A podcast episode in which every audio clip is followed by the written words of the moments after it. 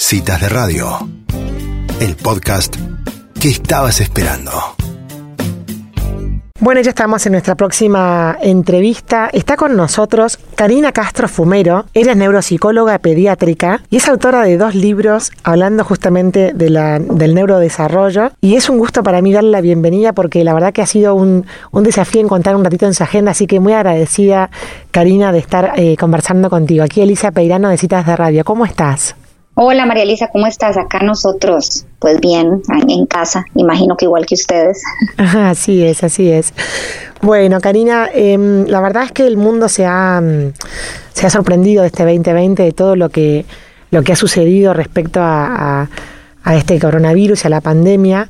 Y siendo una especialista en el, en, la, en el neurodesarrollo de los chicos, quería pedirte que nos aconsejaras a los adultos que estamos en contacto con niños, tanto padres como familiares, como docentes, ¿qué podemos hacer nosotros para preservar la salud mental de nuestros niños?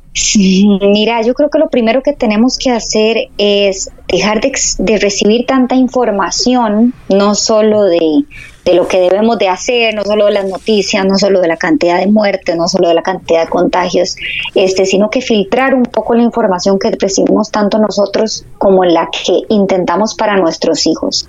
¿Por qué digo esto? A raíz de todo esto que ha pasado, eh, se ve mucho en redes sociales, se ve mucho en televisión este, y se escucha en la radio también, ¿verdad? Que comentamos sobre, bueno, que qué es mejor, que si las clases por Zoom o no, que cuántas horas de clases por Zoom, que si los niños tienen que tener eh, un ambiente estructurado o desestructurado. Toda esa información eh, sumada a las, toda la información negativa que normalmente escuchamos, lo que estamos haciendo es generando estrés, generando estrés en el hogar, generando estrés en nuestros hijos y, hoy científicamente sabemos que el estrés es el enemigo número uno del cerebro, el cerebro del adulto y el cerebro en desarrollo, ¿verdad?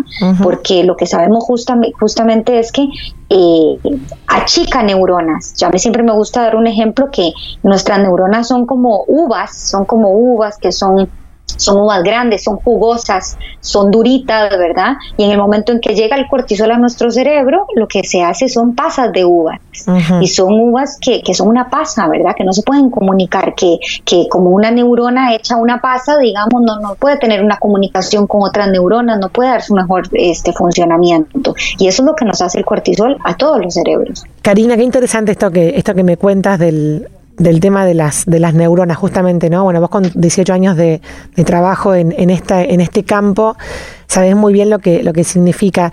Ahora, eh, seguramente depende de las edades de los niños también las medidas que uno pueda tomar. ¿Querés que segmentemos un poco la, la infancia y hablar de la primera infancia, de la, la etapa de latencia y por ahí de los adolescentes?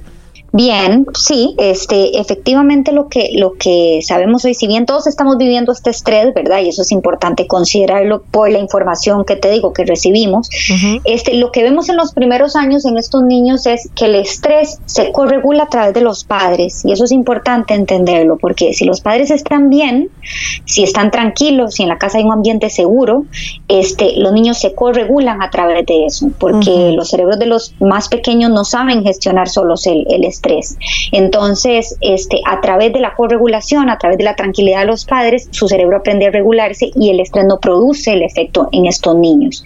No hay que dejar nunca de lado eh, lo que tiene que ver con la cantidad de sueño, o sea, asegurarnos que duerman las horas que tienen que dormir y asegurarnos también de una correcta hidratación y una correcta alimentación, ¿verdad? que, que, consuman alimentos que ayuden a que su cerebro mantenga un estado de ánimo y un aprendizaje óptimo, ¿verdad? Evadiendo todo lo que tiene que ver con eh, alimentos altos en grasas y en azúcar. Y sin duda alguna el uso de las pantallas, que eso, este, lo idóneo es absolutamente nada de pantallas antes de los dos años y de dos a seis años máximo una hora, siempre contenido de calidad y supervisado. Qué positivo escucharte hablar de una integración positiva de las pantallas en la vida de los niños, ¿no? Porque mm, hay muchos profesionales que hemos escuchado que quizás son tan determinantes en que no pantallas en un mundo que ya está bastante digitalizado, que es como que los padres les complica aplicar esa, esa recomendación tan tajante. En cambio, percibo que vos tenés como una, mm, una mirada, digamos, positiva e integrada, moderada hacia la tecnología de los niños, ¿no? Sí, bueno, en realidad este es una mirada positiva entendiéndolo como un objeto que está ahí, que muchos niños y, y, y generaciones, digamos, eh, ya vienen con esto y que no nos podemos enemistar, no nos podemos enemistar de la tecnología, no, no es una realidad, no es la realidad de nuestros tiempos.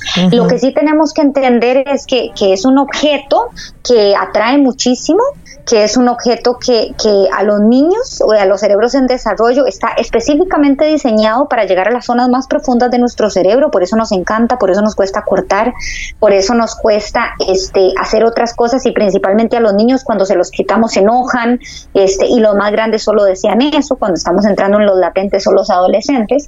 Y y, lo que es importante es gestionar, así como les enseñamos a los niños eh, a lo largo de la vida a utilizar las cosas de una forma saludable, a buscar un balance en la vida, me parece que la tecnología este, tiene la misma función. Nosotros como adultos debemos de, adecuar el, uso este, apropiado, eh, siguiendo siempre los lineamientos que brindan las, las entidades, digamos, como la, Academia Americana de Pediatría o la Organización Mundial de la Salud. Perfecto. Karina, y vos sos madre de dos niños y antes estudiaste mucho sobre pediatría y neuropsicología.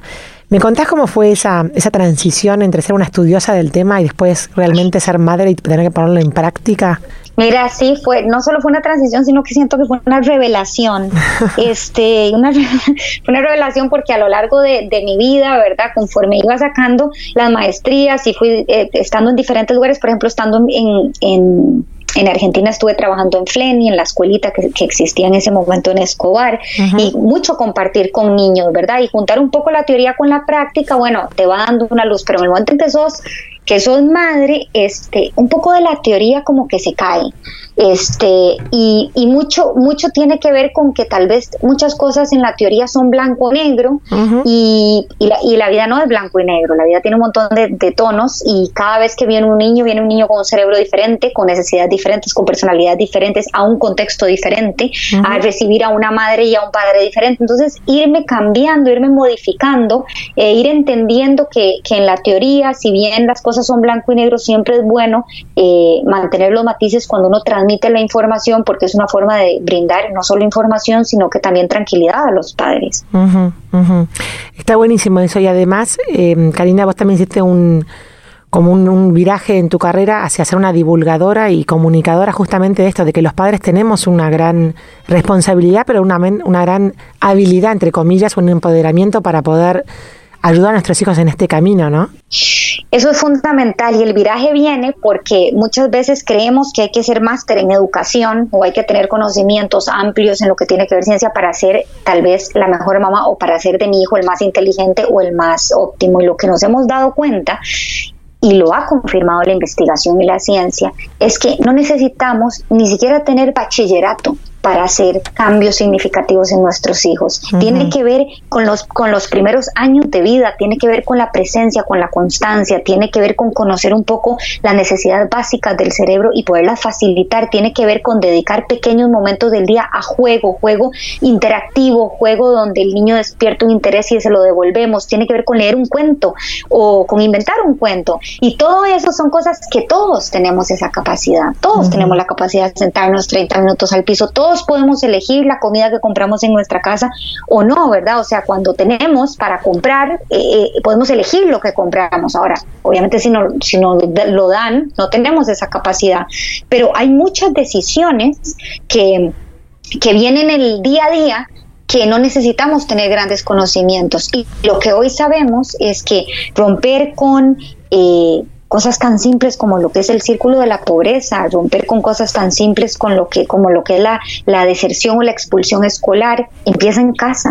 Y empieza con una madre y un padre que no tienen que tener muchísimos estudios, tienen que tener conocimientos básicos de las necesidades básicas de los cerebros los primeros años de vida. Y por eso que la divulgación se enfoca en eso, en empoderar a los padres, en darnos cuenta que la respuesta no está afuera, no está en un profesional afuera, está en casa. Y está con cosas que hacemos en casa. Claro. Vos hablaste, eh, del ambiente seguro y que el chico se corregula con ese ambiente seguro. ¿Qué vendría a ser un ambiente seguro en el hogar para poder generarlo para nuestros chicos? En este momento, este que estamos hablando de la pandemia, bueno, en realidad en todo momento está relacionado eh, con padres tranquilos. Esos son padres que de pronto puedan entender que obviamente ante una situación de estrés entiendan sus formas de descompresionar. algunos padres les gusta, qué sé yo, salir a caminar, otros necesitan descansar, otros necesitan un baño, otros necesitan, ¿verdad? O sea, diferentes aspectos, otros dormir la cantidad de tiempo porque al día siguiente estarán más irritables. Entonces, primero requiere un padre que se conozca a sí mismo y que conozca sus necesidades para poder estar en sintonía. Segundo, requiere un ambiente tranquilo. Un ambiente tranquilo quiere decir un ambiente calmo, que no esté, eh, que no haya, que no todo el día estemos escuchando noticias, que no todo el día estemos estresados, que no todo el día estemos gritando. Tercero, requiere de un ambiente donde eh, ejerzamos una disciplina, siempre límites, los límites son fundamentales, pero los límites con amor, con constancia y con firmeza. Eso significa no la nalgada, no el fajazo, no los insultos ni los gritos, los límites se pueden, eh, el cerebro los recibe y los devuelve con, más rápidamente cuando son firmes, firmes, constantes y con amor. Eh, y esas son como las tres recetas mágicas. Claro, claro, qué bárbaro. Y además de, de filtrar un poco la información, eh, Karina, ¿alguna otra recomendación en concreto ahora para, para este mundo que en realidad la educación está llegando a través de las pantallas para la mayoría de las familias en este momento? Mira, yo creo que hay que entender un poco que educamos en tribu y parte de esa tribu quiere decir no solo la gente que vive cerca de nosotros y no solo nuestra familia y nuestros amigos, sino que también quiere decir el libro que le permitimos ver, el programa que le permitimos observar y el videojuego que le permitimos hacer.